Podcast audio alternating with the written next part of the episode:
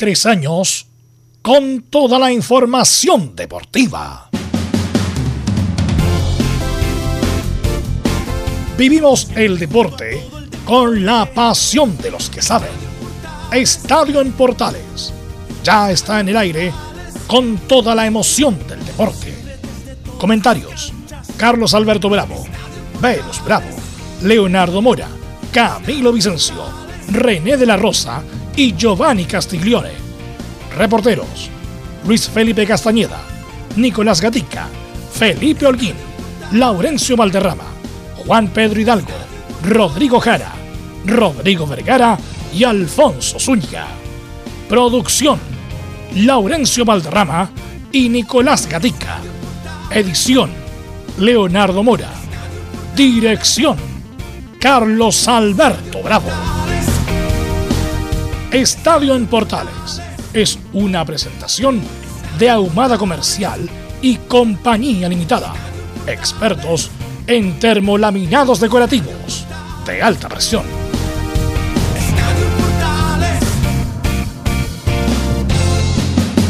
Ah, bienvenido, 27 de julio 2021, Estadio Portales en el aire. Mario Salas podría ser técnico de Curicó. Chile en fútbol femenino, eliminado de los Juegos Olímpicos. Informe de árbitro complica de Paul para el clásico ante Católica. Buenas tardes, bienvenidas, bienvenidos. Saludamos de inmediato a quienes compone Estadio Un Portal y un saludo cordial para Nicolás Gatica. ¿Cómo está Colo Colo, Nicolás? Buenas tardes. Sí, hola, buenas tardes. Bueno, Colo Colo preparándose para el partido del día jueves ante Santiago Wander, el colista del campeonato. Hoy día tendremos la palabra de Pablo Solari, claro, y por supuesto sabremos qué alternativas manejan ofensiva, por ejemplo, Víctor Dávila, aunque ya se habría bajado esa opción, pero vamos a saber en qué está eso. Perfecto, muchas gracias. Me imagino que tendremos informe de los Juegos Olímpicos. ¿Está por ahí don Alfonso Zúñiga? Ya.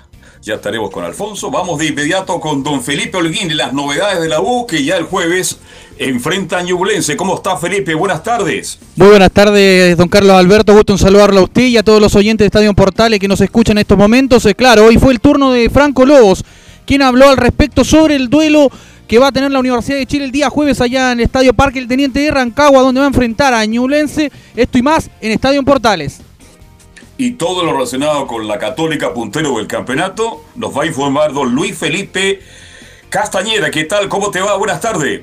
Muy buenas tardes, Carlos Alberto. Un saludo a toda la gente que nos escucha en Estadio Portales. Católica ya se prepara para el día jueves jugar frente a Deportes Antofagasta. Tendremos las reacciones de Felipe Gutiérrez y también la información de un jugador que sí se va a operar, Luciano Agüet, y otro que al parecer no quiere hacerlo, Gonzalo Tapia. Perfecto. Vamos con las colonias. Audax juega Florencio Valderrama. ¿Cómo está usted? Gusto de saludarlo.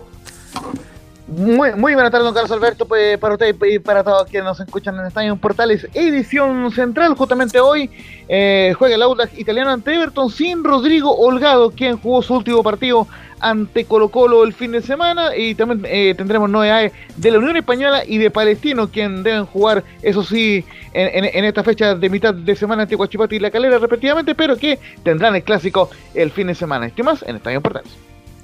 Perfecto, Laurencio. Y vamos a ir de inmediato con nuestros comentaristas, con nuestros estelares en el día de hoy. Don Leonardo Isaac Mora, ¿cómo está usted? Muy, pero muy buenas tardes. ¿Cómo le va, Carlos Alberto? Claro, hoy día nosotros mismos vamos a hablar de los Juegos Olímpicos y obviamente de lo que pasó con la selección chilena esta mañana, que también se despidió otro más de parte del Team Chile que va quedando fuera también de la participación de la cita de los cinco anillos. Ahí estuvimos viendo, injusto de todas maneras, después vamos a hablar por qué, pero ahí estuvimos viendo este partido durante la mañana muy tempranito. Así que eso en el saludo inicial a la víspera casi ya de la eh, inicio de la nueva fecha del fútbol chino, como decía Laurencio, con el debut de la Unión Española esta tarde. Perfecto. Saludamos a don Camilo Vicencio. ¿Cómo estás, Camilo? Marcelo, buenas tardes. Hola, Carlos. Muy buenas tardes para usted y para todos los auditores de Estadio en Portales. Sí, en la previa también de esta, de esta fecha, los tres grandes que van a jugar el jueves y después y después el día domingo ya el clásico, una semana extraña también, eh, pensando en que se va a hablar poco del clásico. Perfecto, muchas gracias. Está por ahí Velus Everson Bravo. ¿Cómo te va, Velus? Buenas tardes. Sí, buenas tardes. Parece que hay que echarle cloro a los equipos ahí en Fanor Velasco. Estuvo mucho tiempo sin Sí. inactivo. Inactivo a los equipos allá de Fanor Velasco. Bueno, Está un pero- poquito pero- reventado el sonido. Claro. Pero bueno, eh, vamos a comentar lo de Juegos Olímpicos. Como bien, bien decía Leo Mora, yo aguanté lo más que pude para ver el partido, pero me quedé dormido. Pero vi sí a los primos Grimal. Así que lo vamos a comentar posteriormente. Vamos con los titulares que lee nuestro compañero Nicolás Gatica. Claro, comenzamos con el fútbol chileno, donde ya comentamos ayer, claro, la salida de Martín Palermo de la banca de Curicó. Y tal como lo dijo Carlos, suena como reemplazante Mario Salas, quien lleva tiempo sin dirigir tras los fracasos en Egipto y Alianza Lima. Nos vamos ahora con la programación de los cuartos de final de Copa Chile y también de semifinales. Los cuartos de final ida el 4 de agosto se jugará entre Unión y Huachipato en Santa Laura, mientras la revancha se jugará en Talcahuano el 11 de agosto. También por los cuartos de final y tras igualar sin goles en la ida, la revancha se jugará en Coquimbo entre el local y Fernández Vial. Ah. Ahora nos vamos con la ida de las semifinales donde Colo Colo va a recibir a Huachipato o a Unión Española el miércoles 18 de agosto. La otra semifinal disputarán ese mismo día Everton que recibirá a Coquimbo o Fernández Vial. En Chilenos por el Mundo, Arturo Vidal y Alexis Sánchez volvieron a entrenar con el Inter de Milán luego de sus vacaciones. Por ahora están considerados por el técnico Inzaghi. Mientras en México, en el inicio de la apertura 2021, Nicolás Díaz, seleccionado nacional, marcó un gol en el triunfo de Mazatlán sobre el campeón Cruz Azul. Decir que este equipo mexicano es dirigido por el español Beñat San José. Recordemos que el domingo nomás su hermano Paulo Díaz había convertido un gol en la goleada de River sobre Unión de Santa Fe en Argentina. No a los Juegos Olímpicos. El tenis, por ejemplo, una gran sorpresa. La japonesa Naomi Osaka, principal candidata, quedó eliminada en tercera ronda. Y todos los días, claro, recordamos el medallero de los Juegos Olímpicos que por ahora lo lidera sorpresivamente el local, Japón con 10 medallas de oro. Esto y más en la presente edición de Estadio en Portales. Ok, Nicolás. eh, bueno, antes de ir con los chilenos, probablemente tal la noticia mundial que dio Camilo y ustedes que estado ahí, el retiro, no sé si el retiro definitivo o el retiro solamente por equipo de Simone Biles, la gimnasta estadounidense que ha sido noticia mundial est- esta mañana justamente por haberse retirado. ¿Usted tiene información si es definitivo o, o va a ir con el resto de las pruebas, Camilo? Mira, lo que se, o sea, lo que se habla por ahora, Velus, es que sería por el retiro de las pruebas de estas competiciones escucho, que hoy día era por equipo. No. Después tendría que ser ya. Sí. No, no está definido 100% que, que ya sean las competencias individuales que, que todavía, todavía le quedan, que son cinco aproximadamente.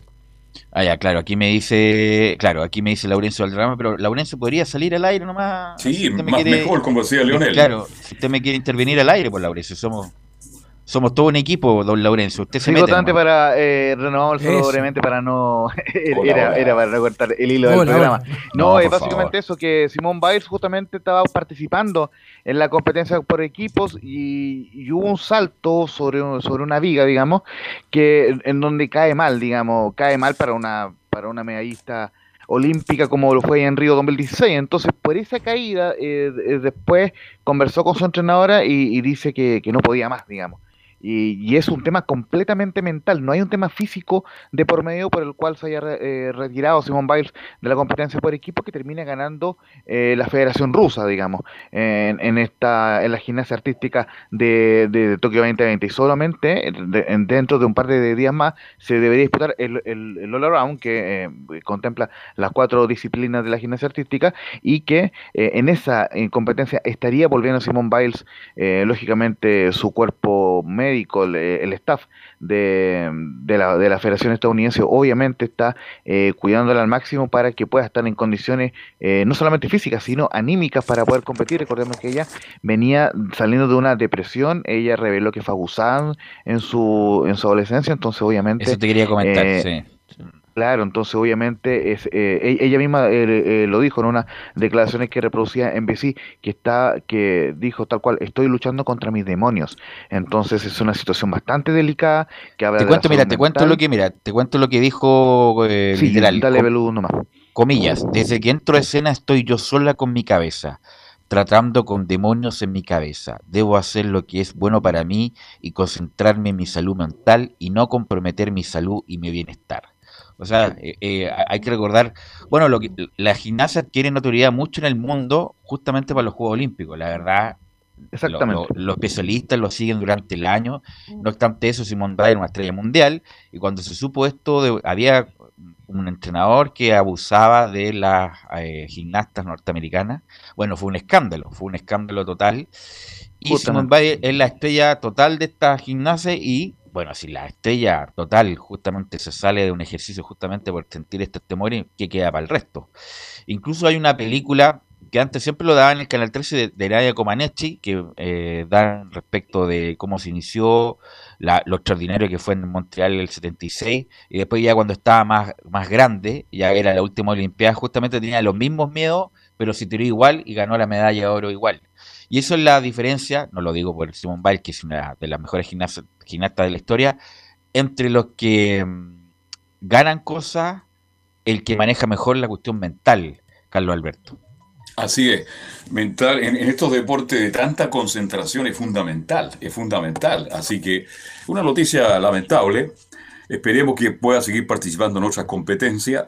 Pero esto, a ver, en la historia del deporte mundial, es que a veces como estos deportes tienen poca difusión, estas situaciones se dan permanentemente. ¿ah? No olvidemos que hubo un caso acá también en Chile, por ahí se cuestionó al técnico Letelier, el técnico de la selección chilena. No, pero eso no fue comprobado, no fue comprobado. No, pero, pero, sí, por lo menos se sí. comentó, ¿ah? y él tuvo que dar explicaciones. ¿Te das cuenta? No, pero es que fue. esa opción, ¿ah? Pero no, es que eso fue una denuncia calumnosa.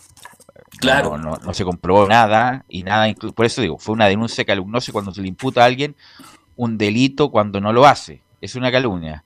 Eh, Perfecto, yo estoy de acuerdo con esa parte, pero en otras federaciones, en otros deportes, hay situaciones que no se conocen, Venus, definitivamente. ¿ah? Y esto pasa. Pasa No, por e- y va a seguir por e- pasando. Por eso te digo que ella, aparte de, de esto del, del abuso sexual que fue sometida en su momento, bueno, ahora tiene problemas de, de este- depresión, porque justamente, depresión digo, no de depresión, sino depresión Mm. por estar todo el mundo esperando que participe y además gane. Así que bueno, esperemos que el resto de Se los eh, participe porque es de un talento extraordinario. Bueno, sí, Camilo. No, era lo, lo Sí, no, mismo. eh, Ah. eh, justamente eh, acá tenemos otra eh, declaración de Simón a- hace poquitos minutos, dice lo siguiente, tengo que concentrarme en mi salud mental, tenemos que proteger nuestras mentes y nuestros cuerpos y no solamente salir y hacer lo que todo el mundo quiere que hagamos, así que obviamente es un tema eh, no físico, sino de, de salud mental, importante, por cierto, y sobre todo en un contexto de pandemia, así que hoy, eh, lógicamente, eh, todos a la expectativa de ver si que va a participar o no en el, en el All Around, pero lógicamente las mejores vibras para ella y para todos los deportistas eh, de los Juegos Olímpicos. Bueno, y Así ella, es. ella dijo, Camilo. Veluz, que eh, dijo pre- previo a, a estas seis finales, dijo que sentía el peso del mundo en sus hombros también, así que me imagino que todo, todo eso va jugando también, po, eh, por, por algo no. Y después dejó también que no, que no podía subir ahí, decía hoy día, en un video que estaba replicando en las redes. Escucho bajito a don Camilo. ¿Ahí sí? Sí, está muy bajo. Sí, está muy bajito.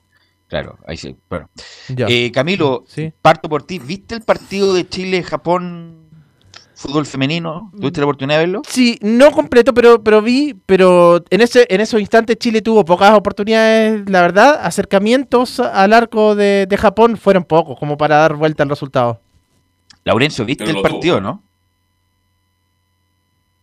El Laure- no, Laurencio que siempre Eh, ve sí, los, todos los deportes. vi- vimos el partido Velu eh, muy cortito, justamente el- el- lamentablemente, y, y- y esto es un tema que sobre todo es debate para quienes de alguna forma hemos seguido hasta la gran generación de, de jugadoras del fútbol chileno que ha logrado grandes cosas, eh, por cierto, históricas, pero que lamentablemente eh, pasa que hay una cierta involución, ¿en qué sentido? De que el equipo chileno en esta pasada no se generó eh, grandes ocasiones de gol en ninguno de los tres partidos y que solamente, eh, bueno, por, por- por lo menos va a quedar en la retina de, de los aficionados, que ante Canadá hubo un remate en el palo de, de la Coturrutia, que está jugando en Colo Colo en este minuto, y hoy hubo un error escandaloso del árbitro del partido, o, o- o del árbitra, porque era una hondureña, que no vio que el balón entró claramente tras un cabezazo de la pancha Lara que dio en el ¿Entró travesaño. todo el balón, Laurencio? ¿Entró todo el entró balón? Entró, Sí, entró. porque- Entró, ya. Porque hay una, hay, hay una imagen posterior, eh, disculpen, una imagen posterior donde se ve que la portera,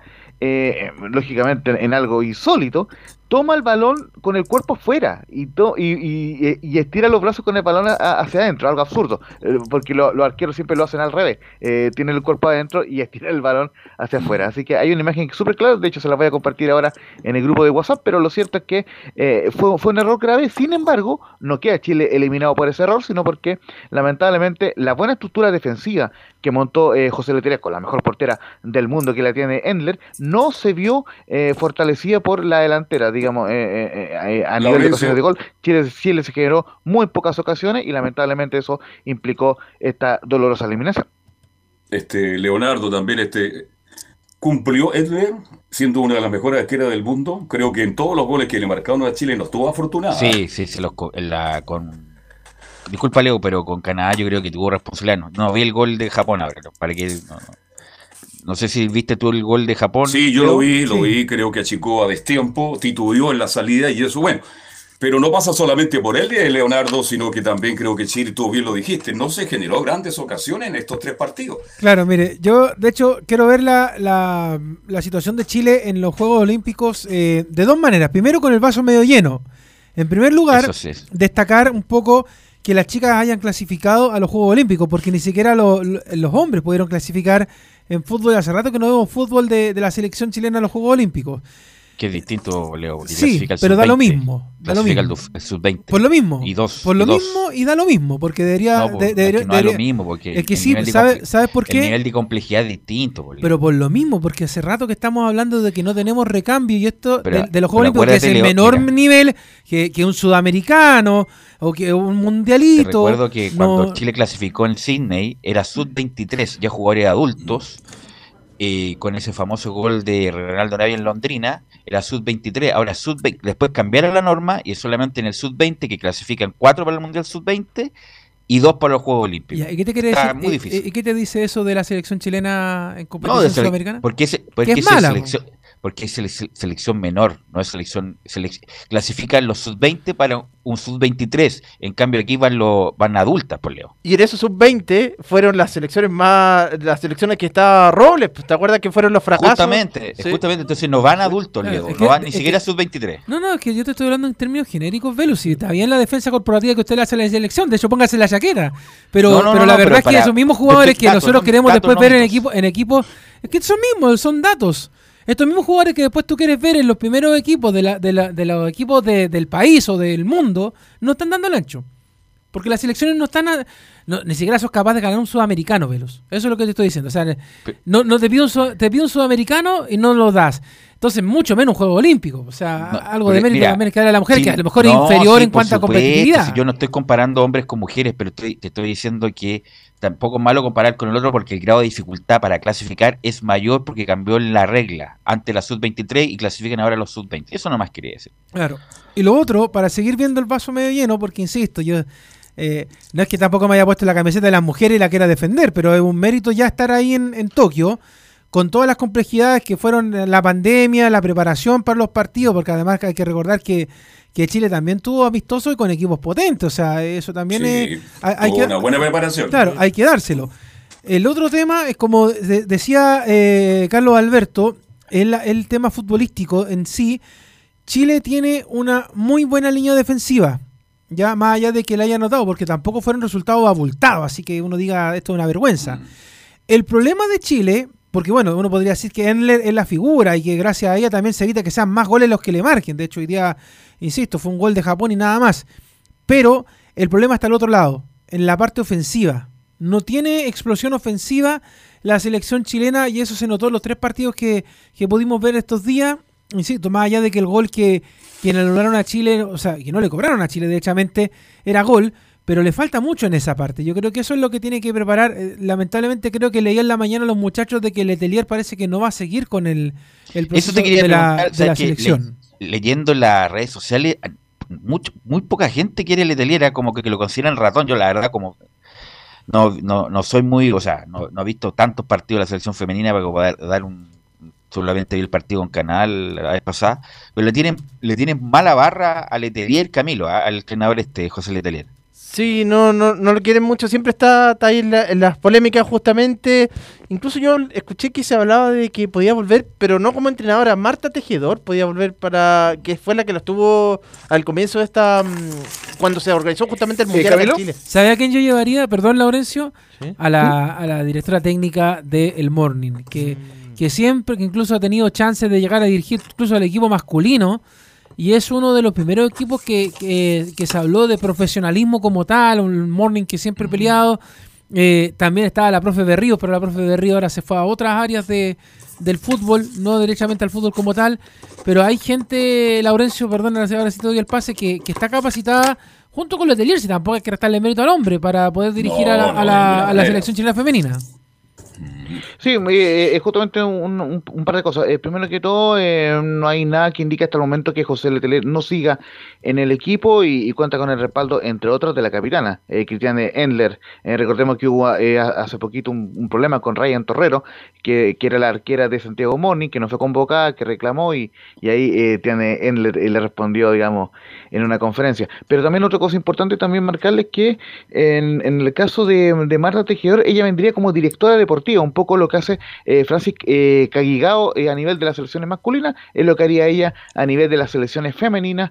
Eh, recordemos que ella fue fundamental en la roja eh, femenina en el Mundial Sub-20 del año 2008, así que lógicamente eh, eh, lo más probable es que si viene Marta Tejedor sea como directora de- deportiva de las selecciones femeninas. Hay que recordar que a Tejedor la trajo Harold May Nichols en su momento. Sí, señor. Eh, Justamente. y eh, se fue, no se fue por una cuestión deportiva, sino se fue por una cuestiones personales la Marta Tejedor en su momento. Pero bueno, así que bueno, eh, han hecho historia estas muchachas, como bien dice Leo, clasificaron por primera vez a un mundial, clasificaron a los Juegos Olímpicos, eh, fueron poco tiempo, pues, Velo. fueron que- y además, por supuesto, con, con una, una ayuda discreta, la verdad, no tampoco están los grandes presupuestos. Eh, pocos clubes, bueno, cada vez más sí, están haciendo contratos profesionales. Santiago Mone hace mucho tiempo, eh, Colo Colo, la U y no sé quién más. Eh, Católica. No, Católica, Católica, está recién. ca- Sí, Palestino. sí, Palestino, bueno, la- el Sí. punto es para, siempre se habla de lo mismo, pero para que hayan buenas selecciones es importante la liga local, que sea fuerte Exacto. justamente que sea fuerte, que haya divisiones inferiores en, en nuestros equipos.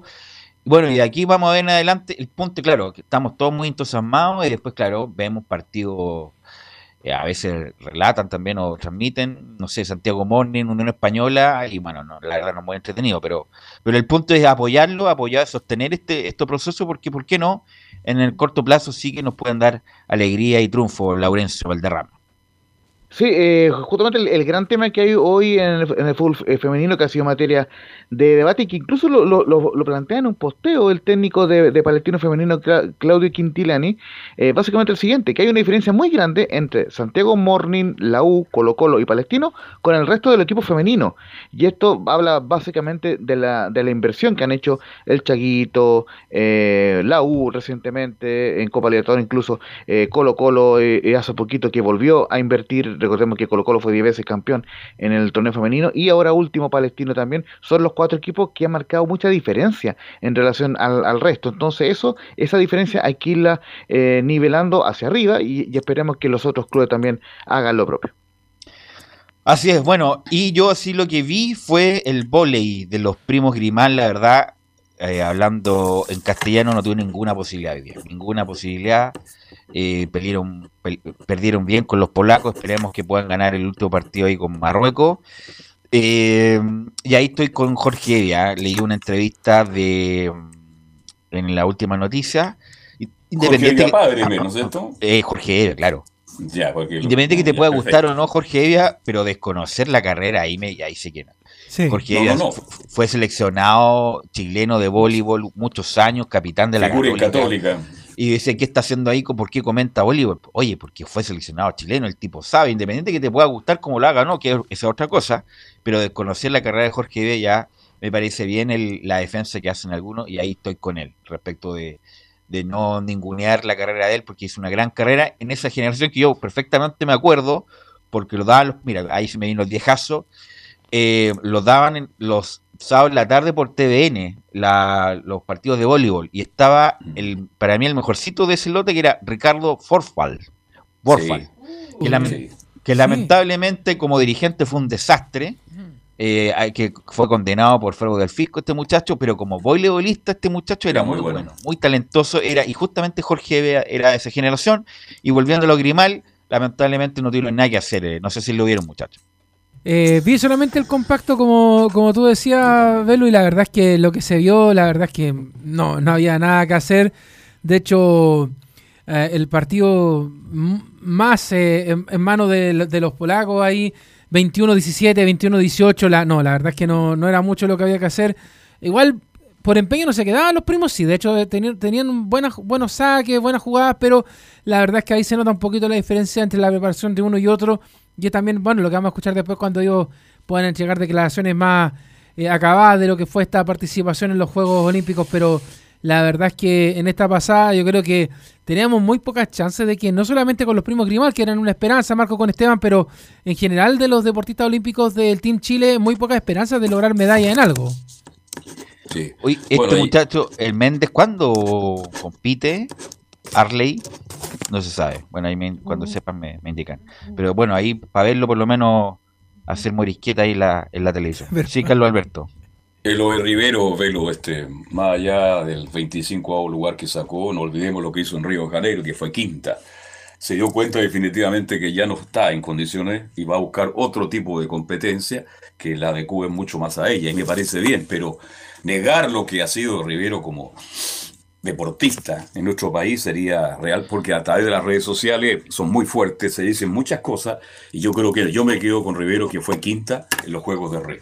Sí, también eh, esta cuestión del Last Dance, que es bu- bueno por el extraordinario documental de los Chicago Bulls, del último título de la NBA con Michael Jordan como protagonista, y todos los, y todos como que este es el último baile, bueno, pero el último baile para ganar, pues no el último baile para presentarse. Entonces, deberían ocuparlo los que realmente tienen posibilidades de ganar y además se van a disolver como equipo, como eh, pasó como Chicago Bulls, pero la mayoría ocupa como el, bueno, Last Dance, pero para presentarse, despedirse y chao. Ese no es el sentido de lo que ha- hizo este famoso documental. Bueno, eh, antes de irnos a la pausa, eh, una, bueno, salió un muchacho de la U que nosotros queremos mucho, como el Flaco Leiva, renunció Ah, sí. pues. a Iquique y asume Luis Murri, asume Luis Murri que después de, que, que- claro, que justamente la última experiencia fue en, el- Iquique, po, En ¿se Iquique, acuerdan? con, Ese hermano, par- con su hermano. ese, ese partido famoso que le hizo la U, estadio lleno, si la U ganaba,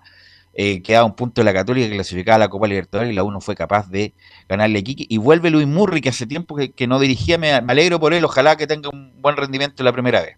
Sí, pues y otro que también dejó banca en estas últimas horas, Velus, fue eh, Pizarro, pues, ah, Jaime Pizarro, Jaime Pizarro. que estaba allá en, en Barnet Chelsea, Barnechea. claro, en Barnechea, y eh, bueno, se sabía poquito de él, pero bueno, ya lo publicaron ahí en la página de Barnechea en, su, en sus redes también, de que dejó de ser el director técnico Jaime Pizarro, de mutuo acuerdo, todas esas palabras de buena crianza que se hace con los técnicos cuando se van de, de un De un plantel. paso al costado. Claro, De un paso al- como no a- renunció, a lo no lo echaron. a lo un Palermo. paso al costado. Claro, como dijo usted ayer de. Palermo. Exactamente. Martín Palermo. Oye, a propósito, ¿les gusta la vuelta de Sala o a Meli para Curicunido, ya que está hablando de técnico?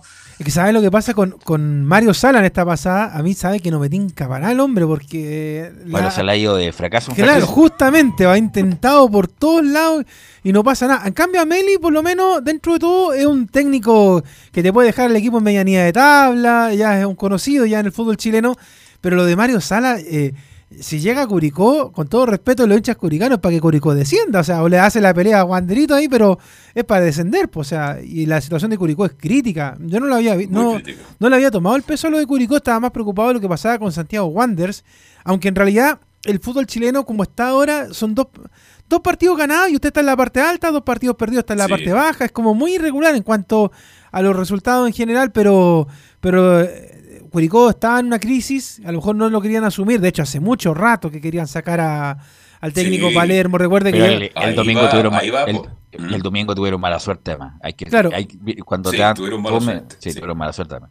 Pero te acuerdas que eh, incluso lo, lo dije en la transmisión, cuando la Universidad de Chile se enfrentó al cierre del torneo pasado con Curicoya, también estaban hablando en ese momento de la salida de. Palermo y se dilató por muchos meses. O sea, yo creo que también la dirigencia de Curicó y los Demoró, hinchas. demoró. No, no sé si demoró, pero fueron, fueron buena gente, por decirlo de alguna manera, con, con Martín Palermo, con su propuesta. no querían pagarle por eh, Leo. a lo No, mejor y que y a- pero que además también estaban un poquito eh, convencidos de lo que Martín Palermo hizo en la Unión Española, porque la Unión Española no hizo tan mala campaña. Si recuerden que ahí lo de Unión Española fue gentileza de Nano Díaz, sino es que no es que Palermo hubiera tenido en el descenso a la Unión Española cuando pasó por el cuadro hispano, fue derechamente que ahí se Yo metió creo que fue lo mejor sacarlo. que ha hecho, lo mejor que ha hecho su carrera fue justamente la Unión Española. Tuvo tantas posibilidades de arrimarse y ser campeón que justamente por ese fulmo mezquino que tuvo no, no se arrimó, pero fue lo Claro, mejor que pero- porque estuvo, mira, estuvo en Godoy Cruz, más o menos. Más o menos, Mal. sí. Estuvo en Arsenal de Sarandí, más o menos. Después estuvo en Unión, yo creo que fue lo mejorcito que hizo. Claro. Después se fue a México, se fue al Pachuca, más o menos.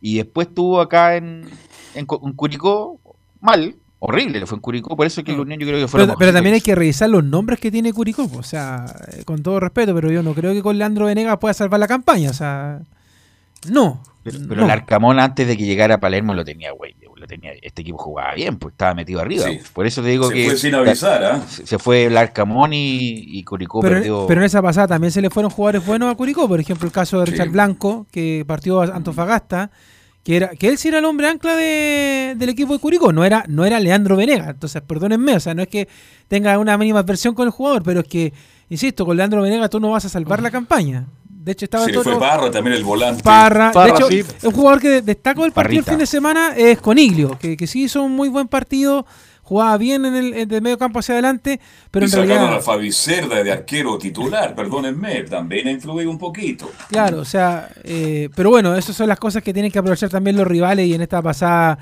Curicó le un poquito de respiro a la U que ya lo hablaremos después en el bloque respectivo, muchachos. Ok, vamos a ir a la pausa y vamos a ver con Luis Felipe Castañeda porque Gonzalo Tapia, el jugador de la Católica, tiene una lesión muy extraña, que muy rara vez pasa en un jugador de fútbol, pero todo eso Leo Mora después de la pausa.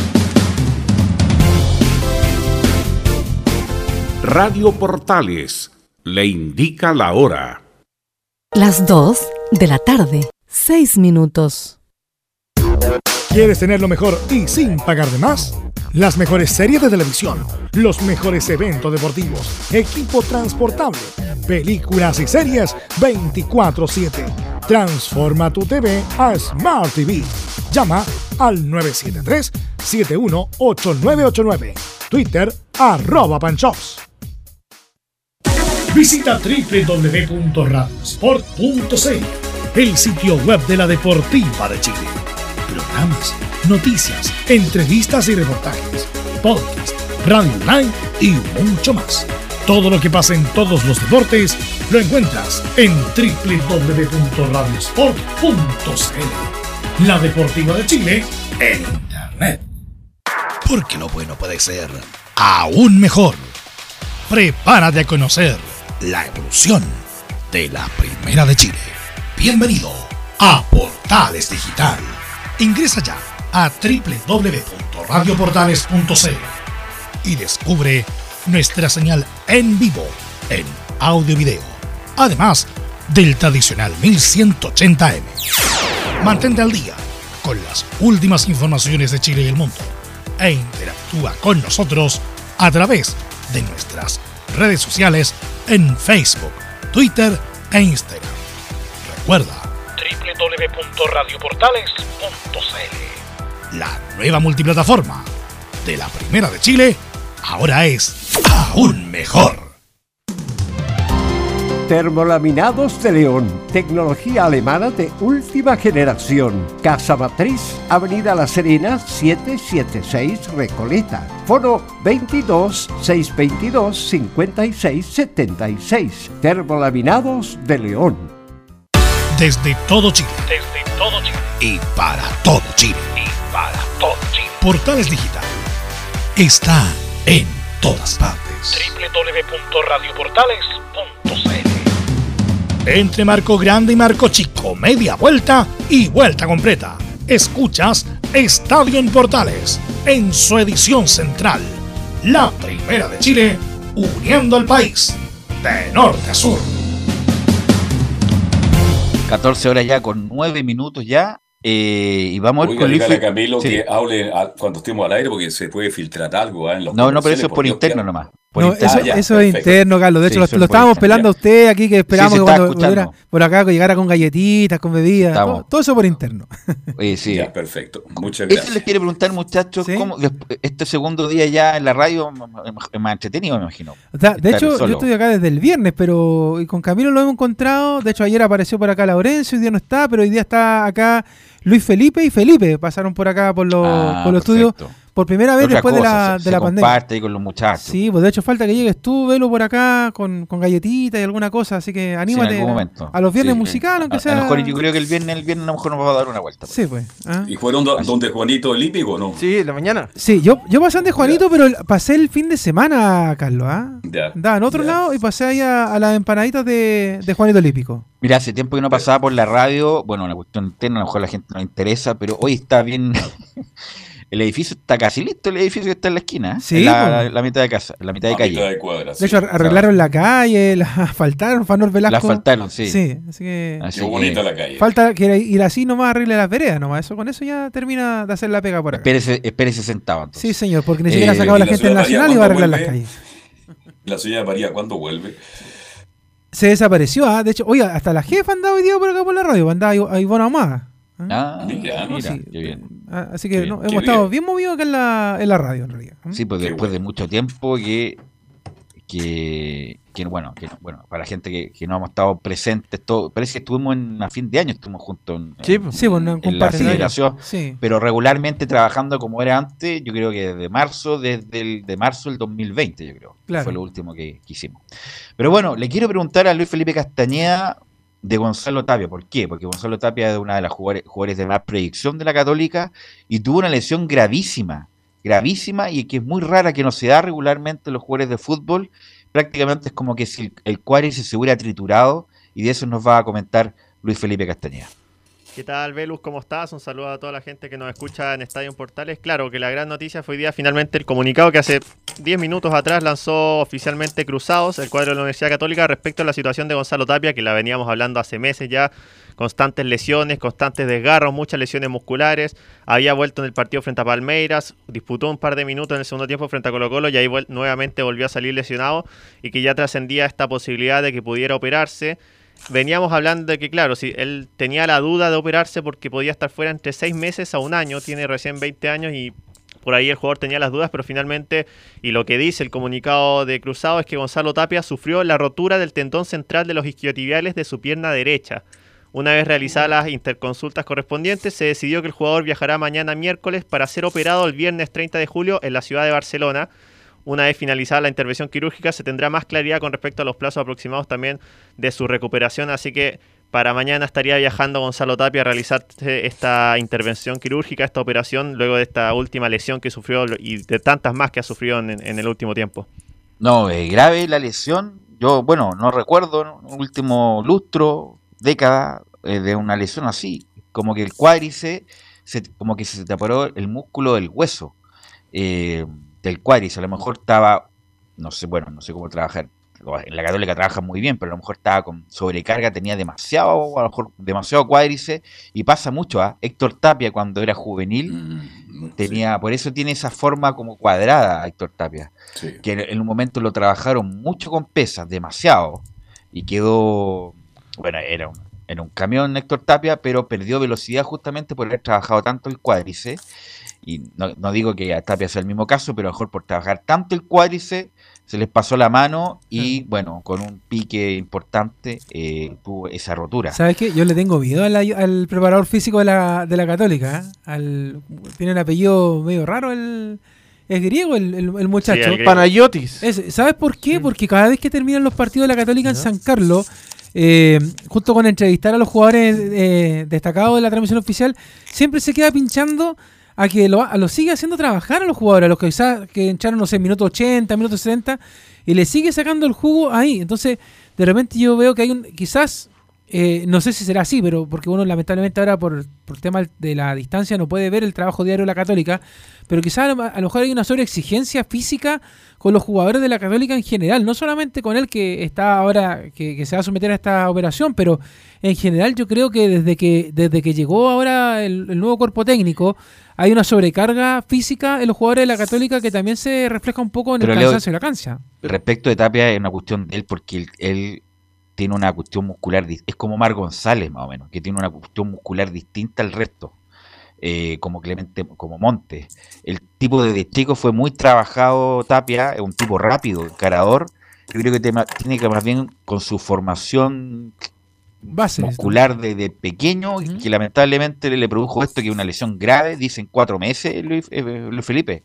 De seis meses a un año la, podría ser Pues la imagínate, cuatro, un tipo que recién está despuntando, es como armarle el cuádriceps de nuevo y ligarlo con el tendón. Eso es la operación, más o menos.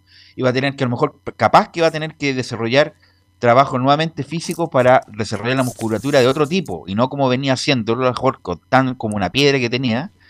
Así que bueno, un traumatólogo obviamente no- nos puede indicar mucho mejor de la lesión, pero no, no es una, no es una lesión común que se dé regularmente en los jugadores de fútbol. Velus, pero igual ¿Y ahora. quién es- determina, ¿Y quién determina que vaya a Barcelona, España y no Chile? ¿Por qué? Los, los- los mismos doctores de la. Católica.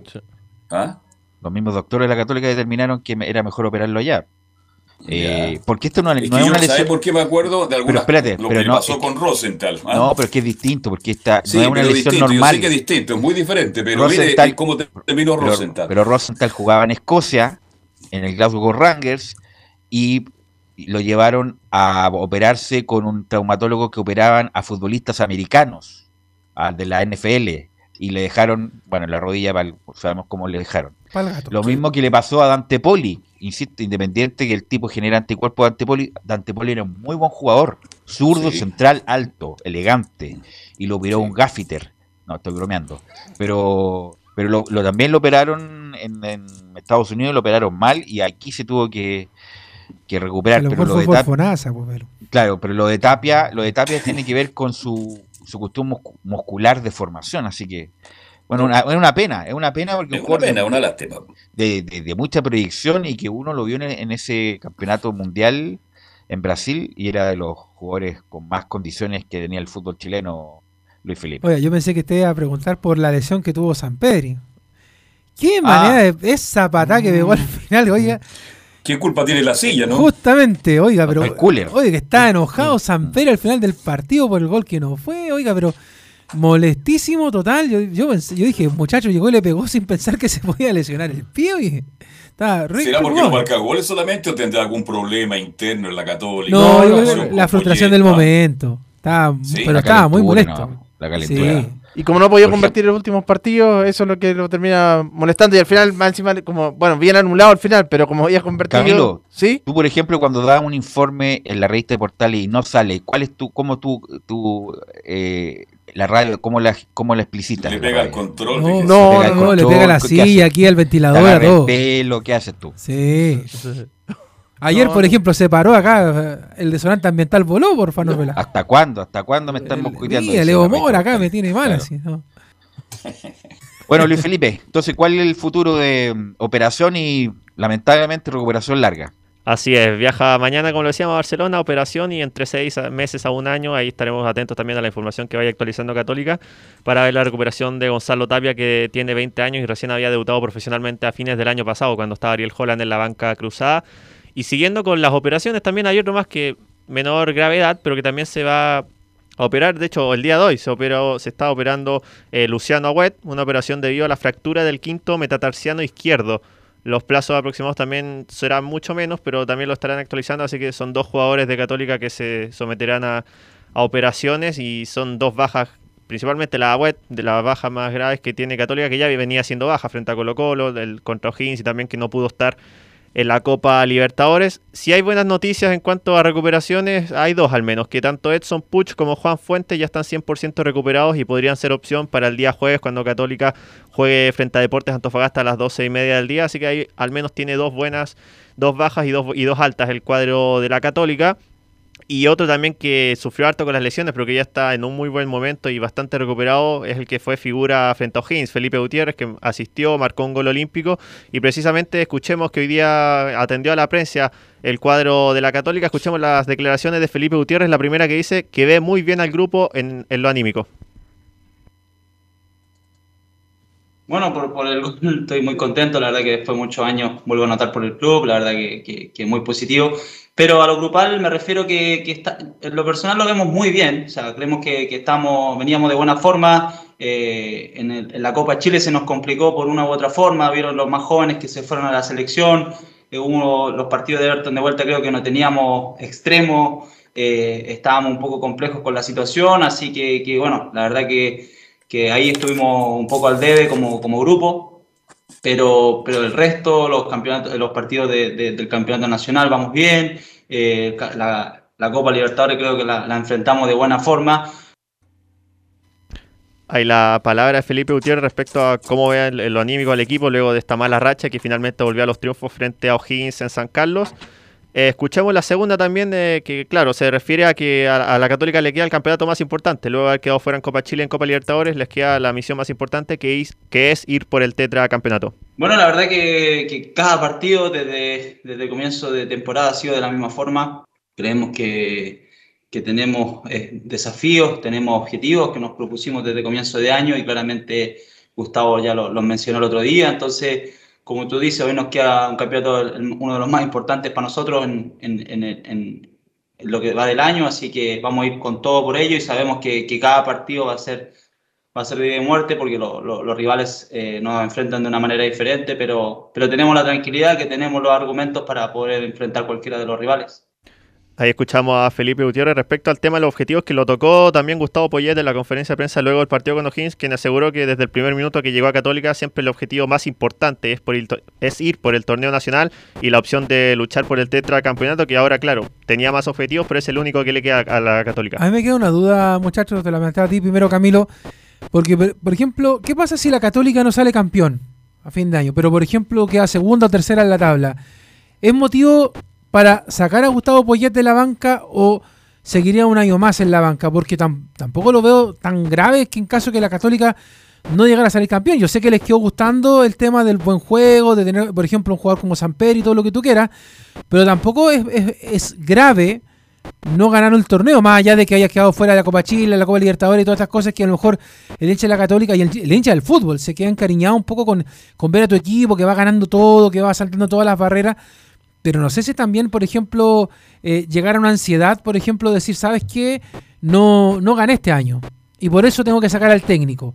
¿Es tan así, Camilo? ¿Cómo lo ves tú esta situación de, de en general de la Católica? Pensando, por ejemplo, también de reojo que está el fin de semana el partido con la Universidad de Chile. Sí, no, obviamente no sería eh, no sería grave, pero obviamente era el objetivo. Pero a ver, si no, creo que ahí a lo mejor él tomaría la decisión de irse por algo. Él pidió firmar solamente un año también de, con, con la gente de la, Universidad Católica. Entonces, ahí creo que a lo mejor él mismo podría, se, se daría cuenta y a lo mejor se, eh, se iría del equipo cruzado. Dependiendo cómo, cómo termine jugando. Si termina jugando sí. mejor, yo creo que va a haber interés de renovarle. Pero justamente lo que lo sostiene a Poyet es los resultados, porque bueno, como comentó, sí. octavos de final de los Libertadores, después de 10 años, es un mérito, a pesar de que a Católica uno debería pedirle más, pues el, el tricampeón del fútbol chileno, pero bueno, es un mérito quedó eliminado de la Copa si, Chile. Si juega Vélez como jugó contra O'Higgins, donde aparece una católica más frontal, más agresiva, una que busque permanentemente el arco rival, por arriba, por abajo, porque así jugó Católica contra O'Higgins, indudablemente que yo estoy de acuerdo contigo, habría que dejarlo. Sí. Ahora, ¿qué pasa? Le hago la pregunta también a Felipe, ¿qué pasa con la operación Bonanote? ¿A dónde se va? Sí, porque salió Te pregunta todos los días por buena nota, ¿eh? Sí. Que sabe, sabe, ¿Sabes qué? Yo insisto, sí. lo, lo dijimos cuando cuando mañana también pero mañana Mira, no, mañana siempre vamos a tener respuestas no sí lo, lo que pasa es que Buenanote no debía haberse quedado nunca en la Católica en esta pasada si Buenanote debía haberse ido de- yo creo que hay un tema más allá del técnico, es un tema dirigencial. O sea, uno se da cuenta inmediatamente cuando un jugador lo quiere y cuando un jugador no lo quiere. O sea, el técnico. No lo quiere, Boyet. El técnico. ante- No, no solamente Boyet, Carlos, sí la dirigencia. Pues en el, con el entrenador anterior, recuerde que tampoco Buenanote jugaba. O sea, era casi a la fuerza. Entraba Con, los- con Quinteros tampoco. Claro, entraba, entraba justamente el minuto 70, el ¿Eso minuto de, 80. eso de la unión será verdad un volador de luz? Que se lo lleven, por favor. Yo mismo lo llevo para allá, para Eh, Santa Laura. La información eh, que manejo es que la directiva de Unión Española sí le lanzó una, una oferta al círculo de, de Diego Buenanote, que es la opción de que juegue primero estos seis meses que quedan de, de segunda rueda del torneo y con la opción de extenderlo durante todo el 2022. Eh, desde el lado de Diego Buenanote no han dado ninguna respuesta, pero sí es un hecho que al menos la directiva de Unión Española ya lanzó la primera propuesta. No, para la sería titular y capitán en, en ese equipo. Buena nota. Pero bueno, ¿algo más, Fili- Luis Felipe? Sí, eh, escuchemos la última declaración de Gutiérrez que tocó un tema bastante particular respecto a las críticas de la prensa, no solo a la católica, sino que también al fútbol chileno y que asegura que a todos los equipos se les critica mucho. No, no, no lo dije solamente por, por Católica, en general al fútbol chileno. Yo creo que, que a todos los equipos les, les, dan, les dan muy duro y, y no entiendo por qué, no entiendo cuál es el fin de, de criticar y criticar y criticar. Al final tenemos que tratar de disfrutar lo que tenemos. Todos los que estamos acá somos profesionales, intentamos hacerlo de la mejor manera, no tan solo en Católica, en todos los equipos del fútbol chileno. Y, y muchas veces se vuelve tedioso el, el estar trabajando, el estar entrenando, el estar sacando de la mierda para poder que las cosas vayan bien. Muchas veces se dan, otras veces no. Mira, por ejemplo, Wander, a mí en lo personal, yo, yo tengo compañeros ahí de profesión y la verdad que, que es complejo ver, ver, ver cómo, cómo, cómo tan mal les puede ir a un club cuando los chicos, me imagino, trabajarán, entrenarán, se cuidarán para que las cosas funcionen y lamentablemente no, no siempre se dan. Entonces al final es, es complejo el tema, es súper difícil porque, porque ustedes, los periodistas, el hincha lo ve desde afuera. Pero, pero también se trata de que la crítica no es destructiva. Lo que pasa es que nosotros queremos nivelar para arriba, o sea, es lo que hablábamos eh, la semana pasada con, con Giovanni, o sea, eh, a mí me gusta que ojalá todos los años la Católica esté clasificando a la Copa Libertadores o la Copa Sudamericana, pero más allá de clasificar, que ya es todo un mérito por salir campeón o por quedar en puestos de avanzada, es que cuando vaya a participar de estas instancias internacionales también, o sea, se vaya a competir, o sea, para llegar a, ojalá, a ser campeón, o sea, que sé que es difícil mirando los equipos argentinos, los equipos brasileños, pero ese es el tipo de crítica, no es que uno diga, no, es que la Católica va a perder así de entrada, como, como tirándole mala onda, sino que es todo lo contrario. Uno dice, a ver, un pasito más, como hablábamos delante con la selección chilena femenina. Es decir, yo no sé, pues si, si, el Tati, si el mismo presidente de Cruzado están pensando, por ejemplo, en que la Católica va a clasificar nuevamente, porque así como va otra vez a un torneo internacional, y se va a tener las piezas para poder hacerlo. O sea, esa es la crítica para que, explicarle un poco a Gutiérrez. No es que uno diga, no, es que queremos que a la Católica le vaya mal. No, porque queremos que ojalá la mayor cantidad de equipos y buenos equipos posibles estén jugando el torneo chileno. Pero uno también hace, hace la cuenta de cuántos jugadores que están en el torneo local tienen proyección internacional. ¿Cuántos jugadores de aquí, por ejemplo, como fue en algún momento un semillero en el fútbol nacional, puede partir a River, a Boca, puede partir al Flamengo, puede partir a Gremio, puede partir a Europa a jugar? ¿Hace cuánto rato que no vemos de bueno, ese tipo Tapia de noticias? Era uno de ellos. Claro, Tapia pero, por eso digo, pero, pero en términos genéricos, Velu, ¿hace cuánto tiempo que no lo vemos? Por lo menos unos, ¿cuántos? ¿Cinco, seis años? Que no hablamos de un jugador que realmente tenga una chance de poder partir y poder eh, brillar afuera. Ese es Mira, el tipo de crítica, no, Ta- es, no, es, no es por matarlo. Si Tapia tiene una, eh, tenía posibilidad, Clemente Montes también, Sí. quedó un escalón, varios escalones abajo ya este muchacho Saavedra, eh, Marcelino Eh, Núñez a lo mejor podría también. Marcelino Núñez sí, también, sí. hay, ya hay tres ya, y este muchacho Valencia también, a pesar de las críticas que se le hicieron, pero ha mejorado mucho Valencia y es un hombre que juega muy bien sin balón, que es muy importante. Justamente el club que más proyección tiene de los, de los juveniles es justamente la Católica Sí. Luis Felipe Castañeda. Así es, así que eso con, con las operaciones de la Católica, con las declaraciones también bastante potentes, algunas de Felipe Gutiérrez, y que ya se preparan para el día jueves a las dos y media eh, ir frente a, al, ir al norte para enfrentar a Antofagasta. Hoy día se hicieron los exámenes PCR, salieron todos negativos, así que los jugadores ahora pueden hacer los cinco días que les quedaban de cuarentena en sus respectivos hogares y salir del hotel donde estaba concentrada la Universidad Católica. Ok, gracias Luis Felipe. Eh, entonces vamos a la pausa y volvemos con el comentario olímpico de Nicolás Gatica y Colo Colo también. Radio Portales le indica la hora. Las 2 de la tarde, 28 minutos.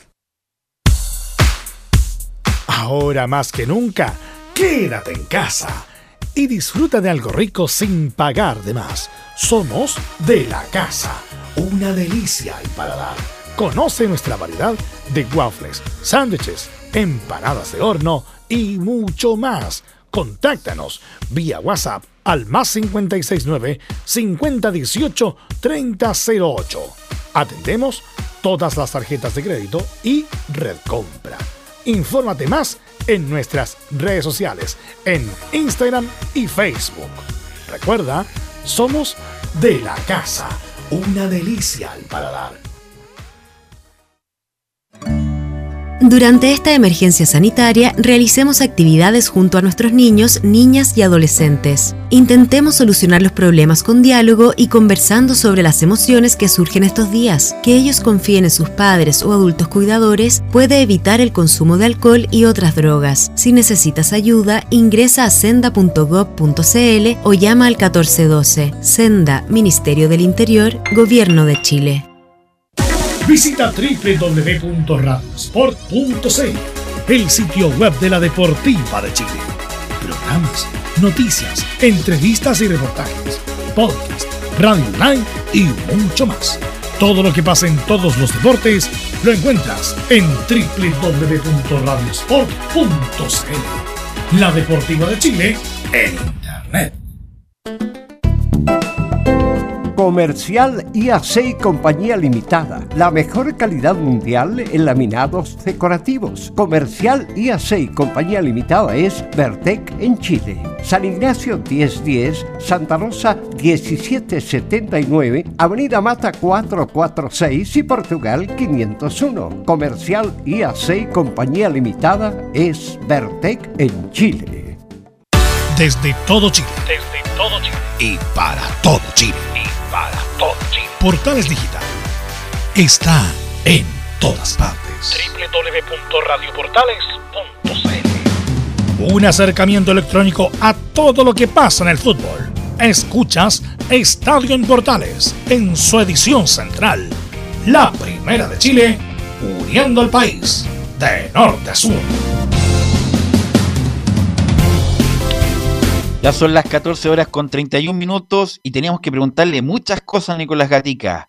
¿Qué hay esto de que el Flamengo quiere sí o sí a Joan Cruz? Bueno, y toda la actualidad de Colo Colo nos va a comentar Nicolás Gatica. Sí, exactamente. Bueno, eh, comenzando con Colo Colo, claro, hoy día decir que estuvo el, pibe, Pablo Solari, el hombre que ya todos sabemos fue héroe de Colo Colo dándole el, triunfo y la permanencia a Colo Colo en primera división, no bajar a la primera vez, y habló por supuesto de conferencia, pero sus principales temas lo analizaremos después. Bueno, esto de Flamengo hace un tiempo atrás también se mencionaba, bueno, no recuerdo que otro más jugador, pero eran dos jugadores que estaba viendo el Flamengo, era Joan Cruz y otro más que se había fijado justamente en la cantera colocolina, pero en su momento dijeron que no, en Colo dijeron que no porque querían potenciarlo no, pero es que, todavía. Es que te digo, ahora los brasileños nuevamente fueron a la contracarga, o sea, incluso hay un agente de Flamengo en Santiago, por eso te pregunto, parece que lo, se lo quieren llevar sí o sí, y la verdad, le quiero preguntar al panel, ¿han visto jugar a Joan Cruz? Yo lo he visto un par de partidos, pero no, no podría decir un, un diagnóstico del, de, de, este jugador que, lo, se lo quiere llevar el Flamengo. Yo no lo he visto, yo lo, lo vi, lo sé del patador, no más que pegó, pero nada más. Así que no puedo dar una opinión al respecto. Ha jugado muy poco, además. ¿Mm? Ok. Nicolás, ¿qué me dice usted de Jan Cruz? Que usted, tú, tú, sé que lo has visto. Claro, no puede ser tan eh, muy, eh, ¿cómo se dice? Eh, analizarlo también porque él jugó solamente ese partido que de los juveniles, ese famoso partido que colocó lo pierde 5-1 frente a Ñublense, pero obviamente todos jugaron mal ese compromiso. Pero que es volante, delantero, cuéntale a la audiencia, ¿qué es volante, delantero, qué es? Lateral, juega con la zurda, con la derecha, ¿de qué, de qué, de qué es lo que juega? Él es un volante ofensivo. Es un volante ofensivo. Juega, por ejemplo, como tipo Gabriel Costa, más o menos la, la idea de Joan Cruz. Ya. Está justamente pensado en esa zona, del mediocampo hacia arriba. Así que. Y solamente, claro, jugó ese partido frente a Ñublense 5-1 que perdió y el partido frente a Audas que estuvo pocos minutos y pegó el patado. Entonces no se puede analizar mucho, pero más que nada eso es un volante ofensivo, Joan Cruz. Eso es como la... Él jugó, eso sí, el Mundial Sub-17 en Brasil fue una de las figuras en ese Mundial por la selección chile. Eso sí se podría eh, decir, pero en Colo Colo, claro, no, no es mucho lo que ha sido titular. Pero si ha Desde jugado- ahí, que lo, desde ahí que lo tienen visto, Camilo. Sí, desde ahí que lo tienen visto, pero sabes que justo me, me ponía a pensar, si, si, si ha jugado tan poco, de repente que se lo lleven así sin debutar, o sea, jugando pocos encuentros en el campeonato, no sé si es tan bueno para, para él, pensando que se ha repetido varias veces que después se lo llevan y no juegan a nivel internacional. Lo que pasa, Camilo, Sí, es que es si la- ponen el billete, Sí, no hay nada que hacer. no hay nada que hacer. Si imagínate, Joan Cruz, que es un jugador con mucha proyección, ponen 3 millones de dólares. Perf- una cantidad de plata impresionante para los tiempos que corren del fútbol chileno. Pero si Joan Cruz después el tipo es un mega crack, es mal negocio para Colo Colo. Pero si el tipo anda más o menos, es buen negocio para Colo Colo. Entonces, vamos a ver en si, si tiene contrato con Colo Colo, si... Bueno, hay que ver todos esos tipos de cosas, pero el Flamengo viene a la carga por Joan Cruz. Claro, además, según lo, que se supo la, la vez anterior, no sé, ahora era que lo querían llevar, pero para jugar en el equipo B de, de Flamengo, en un equipo como una especie de filial, no en el primer equipo todavía. Así que si lo llevarían, jugaría en un equipo que una división, una división inferior y ahí lo subirían, si es que por supuesto tiene buenos límites. Así que tampoco llegaría al primer equipo en caso de que se vaya. Así que por supuesto un tema que hay que ver en los próximos días qué va a pasar con eso. Y otro equipo brasileño que está en el horizonte Colo Colo, bueno, es Cruzeiro, que según aseguran algunos, ahora no sabemos si es verdad o no, pero según aseguran algunos como a modo de rumor, es que Marcelo Martín estaría pidiendo la salida de Cruzeiro, le gustaría llegar a Colo Colo porque esta temporada 2021 ha tenido pocos juegos, de hecho creo que ha jugado tres partidos como titular, aunque en uno hizo dos goles, pero ha jugado pocos compromisos como titular y estaría buscando una salida ya porque no está muy cómodo el delantero boliviano. Hay que recordar que no obstante el mal presente del Cruzeiro, que está, como tú lo comentaste, a medio morir saltando ahí en, en la primera B de Brasil, pero Moreno Martín fue figura, ha sido figura siempre el Cruzeiro. Incluso ahí da el salto a jugar a Uzbekistán, no sé dónde juega. Estuvo en después China. en China, un contrato millonario. Así que, bueno, insisto, Moreno Martín, si rinde lo que rinde la selección venezolana, perdón, boliviana, le va a sobrar acá en Colo, le va a sobrar en Colo Colo. Luego demostró los partidos clasificatorios y en la Copa América que está a un nivel altísimo. Sería una solución para, para Quintero, el técnico de Colco. Está a otro nivel, Martín, el centro delantero boliviano. Bueno, otro de. Eso se va a definir mañana miércoles. Recordemos que hemos comentado que el miércoles va a haber una reunión de directorio, o mejor dicho, de la Comisión Fútbol. De Colo Colo ya iba a analizar el tema justamente de Moreno Martín, quien podría reemplazar a Blandi.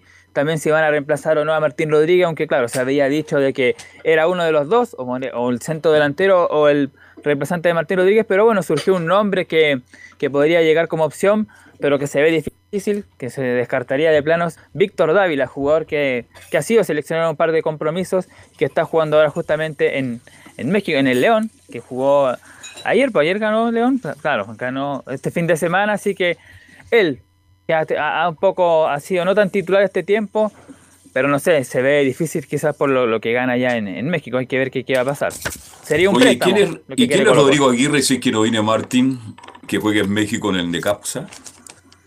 Es un uruguayo, ¿no? No, no tengo referencia de, de ese jugador. Y otra opción que maneja Colo Colo, si no es Martín, puede ser Rodrigo Aguirre, centro delantero, juega en México, uruguayo, 29 años. Por eso hacía la, la consulta. Claro, eso, como decíamos, es un tema que se va a analizar mañana miércoles. Hay varios nombres que, que hay puesto en la mesa. Está justamente este jugador Aguirre, pues también Moreno Martín. No sé si ya va a ser iniciar una opción o no, como al principio. Eh, también hay otros jugadores que pueden estar ahí, pero todos esos nombres, claro, como lo dijo ayer Quintero, lo maneja el gerente deportivo Morón y ahí van a ver ellos qué mejor opción hay. Mañana seguramente, claro, va primero a avisar la Comisión de Fútbol si va a llevar, va a traer a uno o dos. Si analizan que es uno solo el centro delantero, ahí claro, van a ir con todo por Moreno Martins y si no, ir a buscar el plan B y lo que vaya bajando después.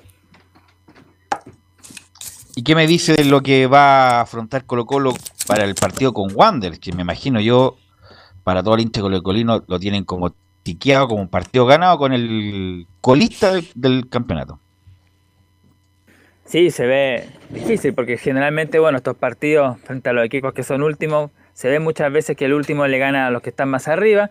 Y además Santiago Wander que no ha sido una, un, equipo muy grato para Colo Colo el último tiempo. Bueno, la temporada pasada estaba con Miguel Ramírez, mejores jugadores, le ganó las dos veces, pero claro, ahora es distinto, por supuesto, por el momento que vive.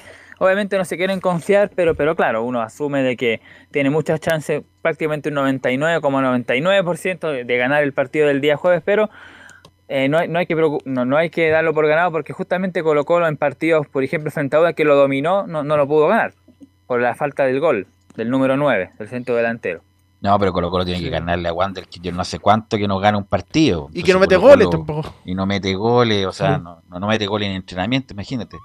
Entonces, Colo Colo, bueno, obviamente que hay que respetar a todos los rivales, pero Colo Colo tiene la obligación de ganarle a Wander si quiere seguir ahí en el pelotón de arriba y meterse, meterse aún más arriba. Así que, y además Wander tiene problemas como de ánimo le, metieron el, primer gol contra Palestino y se vino abajo eh, Santiago Wander. Así que está en su peor momento, a pesar de que cambiaron de técnico hace poco. Así que Colo Colo tiene la obligación, por supuesto, de ir a ganarlo y sin excusa, la verdad. Bueno, y justamente ya en la antesala del partido frente a Santiago Wander del día jueves vamos a escuchar de inmediato a Pablo Solari, quien fue el que estuvo hoy día. Y vamos a escuchar a dos de inmediato porque habla un poco de ese partido. Dice, o más, que, o más bien, de los encuentros que Colo Colo no ha podido sumar, que ya son tres, dice la número dos, no nos preocupa Solari. Eh, hola, la verdad que no nos preocupa. Obviamente que tenemos que ser más efectivos, terminar mejor la jugada, eh, pero la verdad que tenemos un funcionamiento muy bueno, eh, estamos jugando muy bien. Yo creo que fuimos superiores a, a los dos rivales directos que vos decís y yo creo que nos, vemos de buena manera y obviamente afinar e, eso que dijiste, la, terminación y terminar mejor la jugada. Claro, bueno, el diagnóstico que hace Solari, el mismo que ha hecho, bueno, la semana pasada Gustavo Quintero, que ha hecho Gabriel Costa, que el equipo colocolino se genera ocasiones de gol.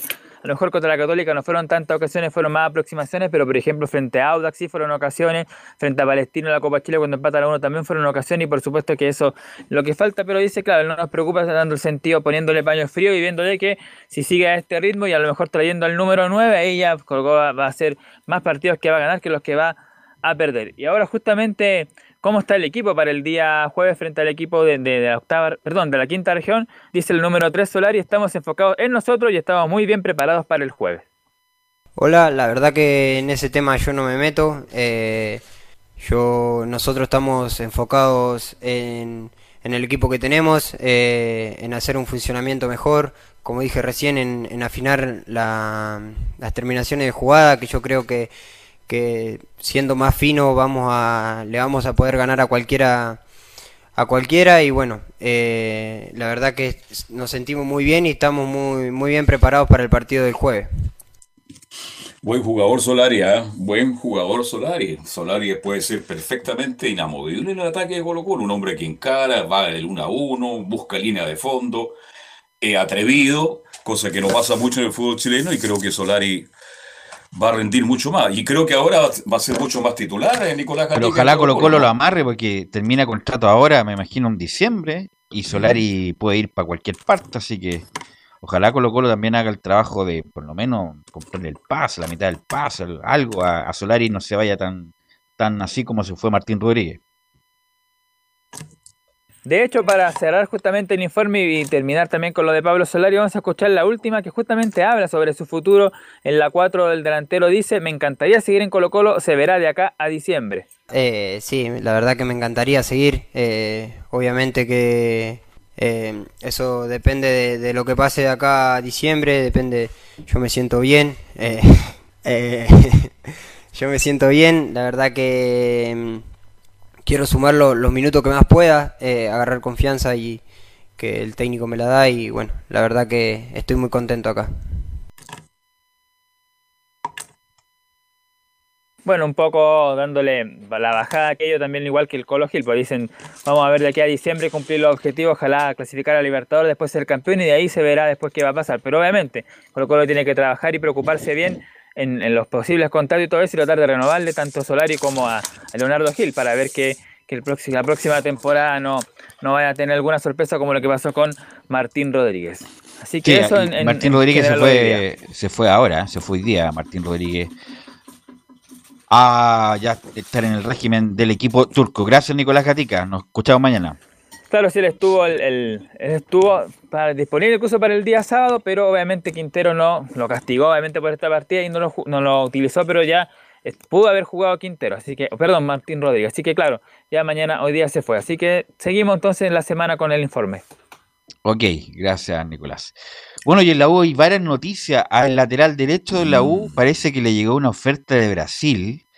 Y yo antes que diga cualquier cosa, Felipe Holguín, y si es por más de 500 mil dólares, yo lo, inmediatamente lo, lo, lo llevo al aeropuerto porque un muchacho ya de 29 años, cumple 30 próximamente, y por esa plata a lo mejor nunca más se va a vender. Pero eso y más nos va a indicar don Felipe Holguín. ¿Qué tal, Velus? Gusto en saludarte a ti y a todos los oyentes de Estadio en Portales nuevamente. Claro, eh, se habla de mucho de, de- de este jugador eh, Jonathan Andía, quien eh, está siendo tentado por el Fortaleza del profesor eh, Voivoda, eh, quien dirige en Brasil actualmente al cuadro que está tercero en la Serie A de Brasil en, en el cuadro que, busca los servicios de este jugador chileno que también lo, lo tuvo al cachorro Andía ahí en, en Unión La Calera.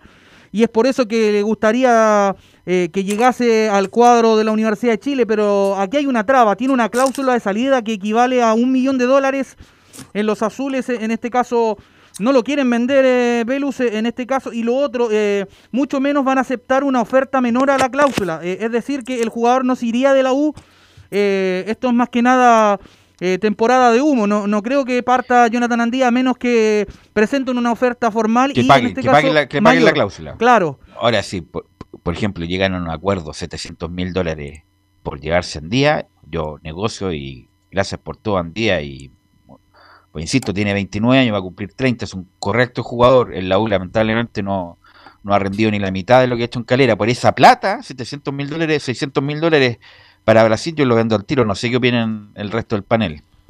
Sí, yo también estoy de acuerdo. Este, yo esperaba mucho más de Andía porque hizo un campañón en Calera. Si jugara tres cuartos de lo que jugó en Calera sería una figura. Ha entrado en confianza, no ha entrado. El partido anterior, el último con Curicó, prácticamente no pasó la mitad de la cancha y con la potencia y la velocidad que tiene. A lo mejor no, No, se pero yo digo, yo digo, por- yo digo porque el, muchacho ya tiene 30 años. Sí. Es difícil revenderlo. Entonces, si llega una oferta de un equipo No hay brasileño ni una opción después. por 500 mil, 600 mil, lo vendo al tiro porque no es un muchacho que tenga 23 años que yo, ya, no, aguantémoslo un año, que juegue en la U, que rinde en la U y después se va, pero ya va a tener 30 años.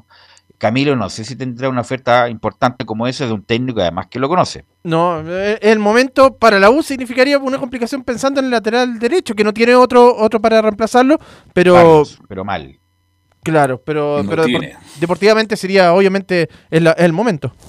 Leo, ¿qué opinas tú a de la, de la, de la posible salida de Andía? O sea, no me extrañaría, pues si cualquier equipo en realidad en estos momentos tiene más plata que la, que la U Que la para U. negociar, eso es una realidad, lo hemos hablado, de hecho los mismos dirigentes lo, lo han dicho por todos lados. Eh, sería muy lamentable si lo futbolístico porque la calidad de, de Andía ha sido muy buena en esa posición de la cancha. Eh, tú bien lo decías recién, el tema de Augusto Barrios no es lo mismo y poner a un juvenil ahí parece que no es la solución tampoco. Entonces ojalá que sea solamente, como decía Felipe Olguín, una cortina de humo, simplemente ju- justo que empiece ya la temporada donde se empiezan a mover los fichajes, pero en realidad ojalá que sea solamente eso, porque si no sería muy lamentable, pero insisto, Pero a mí, mira, en general a mí el que ponga la- Lucas se lo lleva. Claro, pues si pone 600 mil dólares, 700 mil dólares, pero viejo, adelante por favor, si un jugador 29 años, 30 años, que es difícil de revender después, yo lo vendo. Eh, pero bueno, ahí tendrá que tomar la decisión de la U. Y ayer escuché, después de terminado el programa, eh, almorcé y puse la radio, hice zapping radial, y escuché a Golver, a Rodrigo Golver. ¿Dónde lo escuchaste? A ver. En la ADN lo escuché. Oh, milagro. Eh, eh, y de- hablando, claro, que se habían equivocado con traer a Dudamel. Pero mira, lo que hace la impunidad de, de obviamente ya no estar en el cargo. Eh, obviamente que todos sabíamos que era un error, que, fue un papelón lo de Dudamel, que fue la cuarta opción y que se equivocaron, eh, que se equivocaron mucho al traído Dudamel, que tuvieron que hablar con él justamente para que cambiara la actitud, que fue muy duro al principio, con, sobre todo con los jugadores más grandes, y que fue un error, y que fue un error y que no trajeron otros técnicos por plata. Pero bueno, ahora con guitarra cualquiera, pues viejo. Si en el momento había que actuar y lamentablemente Golver y Vargas no van a pasar a la historia como una, como una gran gestión, eh, muchachos. Eh, Claro, Velus. Eh, sí, como lo decías tú, eh, habló en este caso el, el, el ex eh, jug- jugador también que pasó por la Universidad de Chile, eh, Golver, Y también eh, lo que quería hacer en hincapié acá, eh, también hoy en conferencia de prensa, para irnos ya directo a lo que eh, va a ser este partido eh, que va a enfrentar la Universidad de Chile al elenco de Ñublense, pasemos a escuchar las primeras declaraciones de Franco Lobos y dice, es un rival directo para nosotros. Obviamente va a ser un, rival complicado. De hecho, es un rival directo para nosotros, porque tiene el mismo puntaje, entonces creo que nos va a costar, nos va a costar mucho eh, a ambos, porque, como te digo, en, en tema estadístico estamos los dos muy igualados, pero nosotros vamos a ir con, con todas las ganas, con este envión que tenemos anímico y tanto anímico como de, de confianza, entonces creo que lo vamos a sacar adelante el partido de la mejor manera. Las declaraciones de el jugador Franco Lobos, quien hablaba ahí en conferencia de prensa hoy al mediodía con todos los medios de comunicación y hacía referencia, por supuesto, a lo que va a ser este partido ante el elenco de Ñublense. Eh, hablaba un- de un rival directo que también, bueno, si la U le llegase a ganar, hipotéticamente hablando, sería bastante lindo porque de ahí ya se metería la pelea más arriba y después ya vendría el clásico con la Católica, que yo creo que es un partido diferente, muchachos. Así es. Ahora, antes de seguir, aquí, eh, pero ¿qué pasa con Depol? ¿Estará Depol para jugar contra Católica? Porque el informe del árbitro es lapidario, ¿ah? Lapidario y me da la sensación que a lo mejor Depol va a recibir dos fechas de castigo.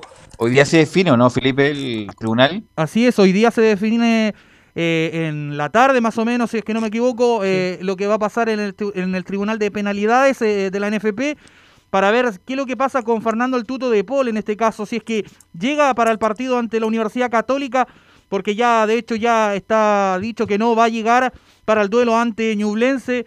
Ya hablamos ayer de- del jugador eh, eh, Garrido, en este caso, quién va a ser el, ar- el arquero suplente, en este caso un sub-17 que, que es de la agencia IEM de España, entonces eh, ahí sería el arquero suplente en este caso de la Universidad de Chile. Pero ¿qué les parece si pasamos a revisar la segunda declaración de Franco Lobos, donde habla, dice, estoy preparado para los partidos? Sí, sí, la verdad es que sí. La verdad me siento preparado tanto físicamente y estoy tomándome todos los recuerdos que, que me tengo que tomar. O sea, creo que estoy haciendo todas las cosas de la manera eh, adecuada y no estoy dejando ninguna cosita al azar. Entonces, creo que estoy preparado para, para los partidos y obviamente siempre salgo con hielo ahí, eh, siempre previniendo alguna cosa que, que me pueda pasar, alguna lesión. Entonces, trato de, anticiparme a eso y por eso me, me cuido.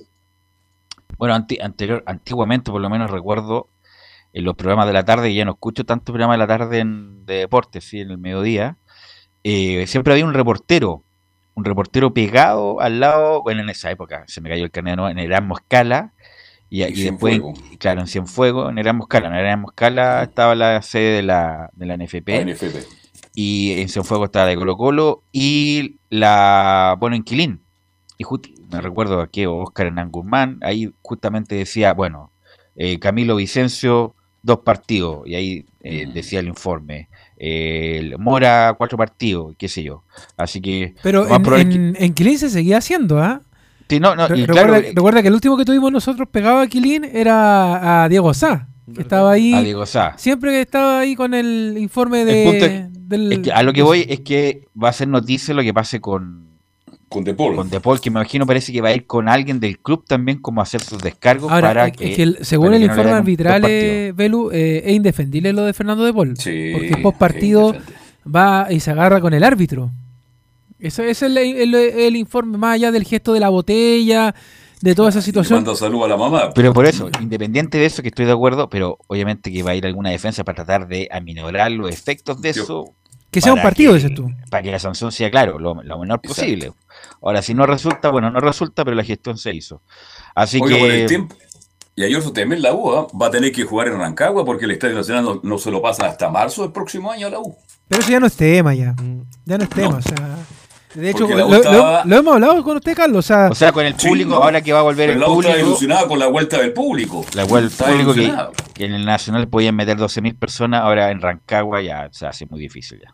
Claro, pero, Eh, pero más allá del tema del público, a la U le sigue quedando más fácil salir del CDA y partir rumbo a Rancagua. O sea, sí. Estoy de acuerdo, pero los hinchas eh, están preocupados por los asociados, eh, Leonardo. ¿ah? Sí, pero hay, que, hay que hacerse la idea, Carlos, y yo creo que la gente se la hizo siempre, que el De ir a jugar a 2021 Rancagua, claro. era Sí, año sí. perdido.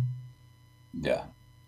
Así que Ah. hay, hay que pensar en el próximo año, porque además la reparación. Ahora, eh, yo, perdón la palabra que voy a ocupar, pero encuentro que lo que hizo el gobierno fue bien julero, porque saca a la Universidad de Chile del Estadio Nacional y dos semanas después estaba jugando un partido de rugby. Entonces, no, de repente hay cosas que no se entienden. Pues entonces, eh, y además que hay que entender de que la U paga por usar el Nacional, o sea, no es que tampoco Sí. el estadio se lo estén pasando gratis. Entonces, El único cliente que tiene habitualmente. Justamente, de hecho la U se va del Nacional, llega a construir su estadio y eso es un elefante blanco, no se ocupa más. Sí. Entonces, también hay que pensar un poquito en eso, pero la verdad es que yo creo que al gobierno hasta ahora le interesan un montón de cosas que no tienen nada que ver con el deporte, ya Sí. él le quedó claro con los Juegos Olímpicos. Entonces, eh, mejor siga don Felipe porque si no voy a ponerme a disparar aquí y me van a sacar de la radio. Pues. Claro, eh, ¿qué les parece si pasamos a escuchar una de Ñublense en este caso, quien tuvo la amabilidad y le agradecemos? Giovanni Campuzano, el Chucky, dice, lo vamos a enfrentar de chico a grande. Bueno, no, no, nosotros lo miramos con, con mucha mesura. Sabemos que no, no es un rival fácil o accesible de ganar, como tú dices. Eh, son rivales complicados que, que tú le das un metro cuadrado y, y- te marcan diferencia. Entonces, eh, si nosotros lo, bueno, como hemos mirado siempre los partidos, nosotros lo vamos a enfrentar de, de chicos a grandes siempre, sea el rival que, que sea, el rival que esté de turno. Eh, vamos a entrar con, la- con las mismas ganas que, que no hemos venido haciendo. Ahora tenemos pocos días también para trabajar el partido, pero, pero siempre buscando la, la- la identidad de juego que quiere el profesor, eh, intensidad, harta dinámica y, y tratar de generar eh, peligro al arco rival. Ahí estaban muchachos las declaraciones de el Chucky Giovanni Campuzano, el hombre de Ñublense, quien hablaba en la primera de Chile. Él juega Bueno, como como- lateral izquierdo, ¿ah? Es lateral izquierdo, volantea muy bien por esa plaza. Tiene, buenos jugadores en vi el partido. Eh, la dupla Gutiérrez Guerra puede ser. Caroca está jugando ahí de volante de contención. Atrás está Vargas, está Opaso, está. Bueno, es un rival, le va a costar a la U, ¿ah? Bueno, y con la ausencia ya confirmada también de Pablo Arangui, estar dos semanas afuera. ¿Algo más, Felipe? No, con eso cierro muchachos, por honor al tiempo. Mañana seguimos desmenuzando el informe de la Universidad de Chile. Muy buenas tardes. Ok, gracias, Felipe Holguín. Y vamos con Laurencio Valderrama y las colonias. Justamente muchachos, aquí renovamos el saludo y estamos lógicamente en un día importante para las colonias porque hoy eh, empieza la cuenta regresiva para el clásico entre Palestino y la Unión Española, que será transmisión de portales digital, pero antes obviamente vamos con el tema de hoy, que juega Audax italiano ante el elenco de Everton de Viña del Mar, eh, con arbitraje de Angelo Hermosilla, en el bar estará Benjamín Sarabia, el cuadro del Audax, que si gana hoy día, por supuesto quedará como líder eh, exclusivo y obviamente pensando en el resto de la fecha, lógicamente va segundo con 21 puntos por detrás de la Católica, que es líder con 22. Everton se ubica octavo con 17 puntos, por lo cual de ganar accedería a la zona de copas internacionales. Así que un partido muy importante para ambos equipos y el Auto por lo menos que confirmó la lista de citados sin Rodrigo Holgado, que como ya lo decíamos, el mismo técnico Pablo Vitamina Sánchez con- confirmó su partida de gimnasia y esgrima de La Plata y eh, ciertamente no hay eh, bajas por lesión, así que están todos disponibles eh, en el cuadro del, del Audax para eh, volver a los triunfos ante el Everton de Viña del Mar. Este partido será el día de hoy, este martes a las 19 horas, como les decía, en el estadio El Teniente de Rancagua. Y co- como lo, lo tenemos pendiente del día de, ayer lunes, vamos de inmediato con lo que declararon lo- los técnicos tras eh, sus respectivos partidos del fin de semana.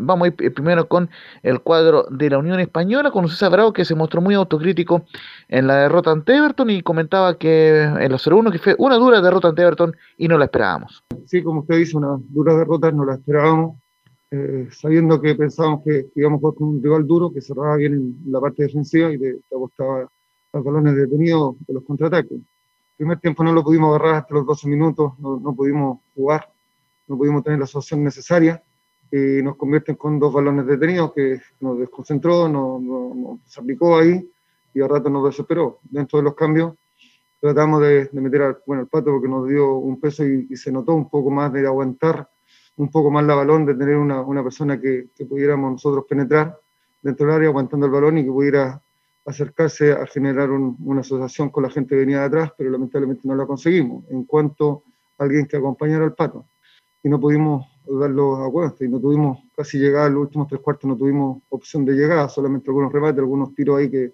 unas oportunidades, pero muy pocas para lo, para lo que el equipo se crea.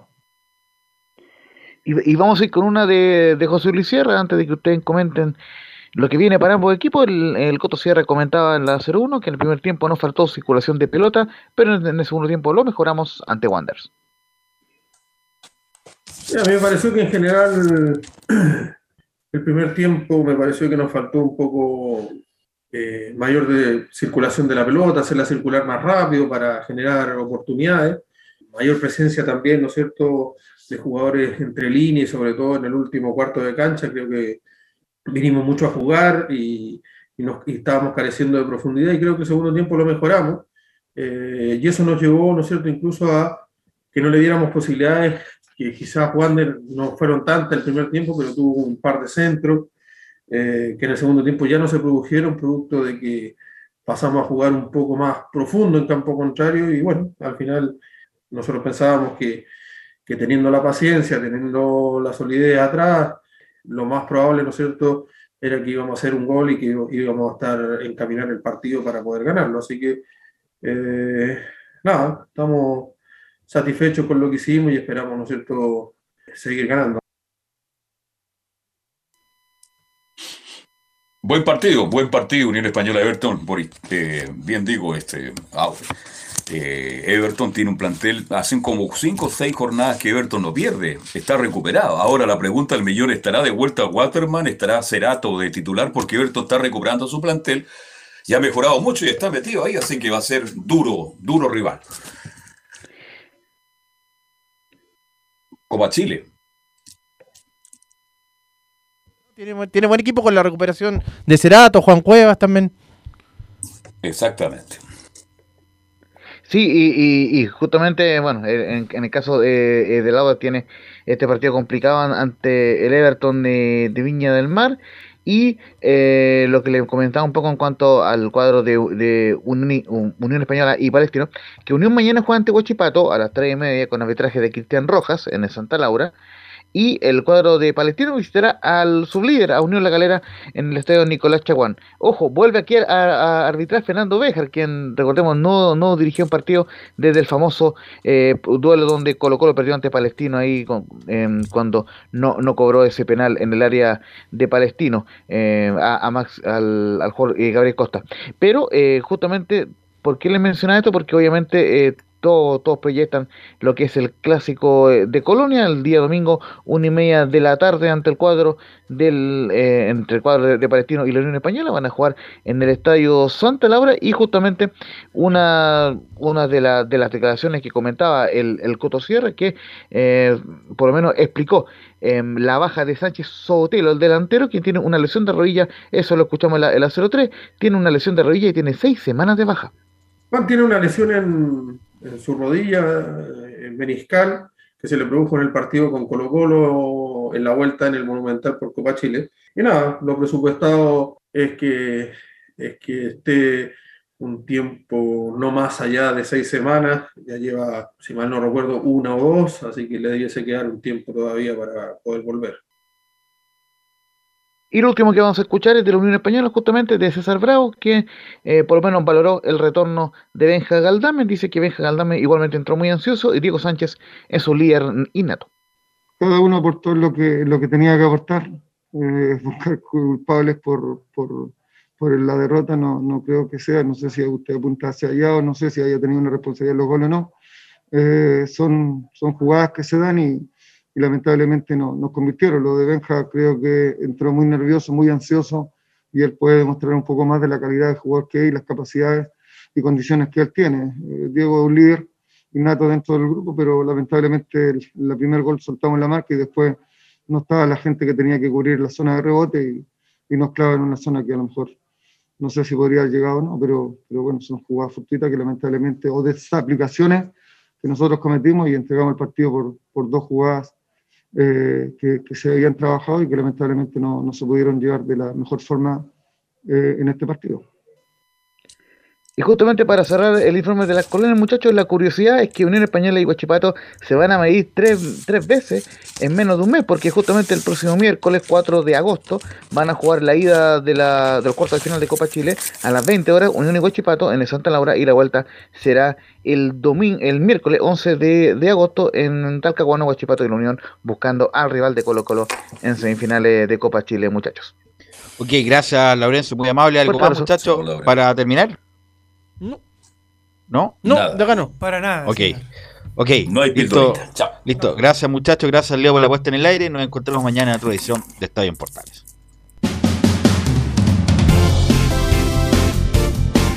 Fueron 90 minutos con toda la información deportiva. Vivimos el deporte con la pasión de los que saben. Estadio en Portales fue una presentación de Almada Comercial y Compañía Limitada. Expertos en termolaminados decorativos de alta presión.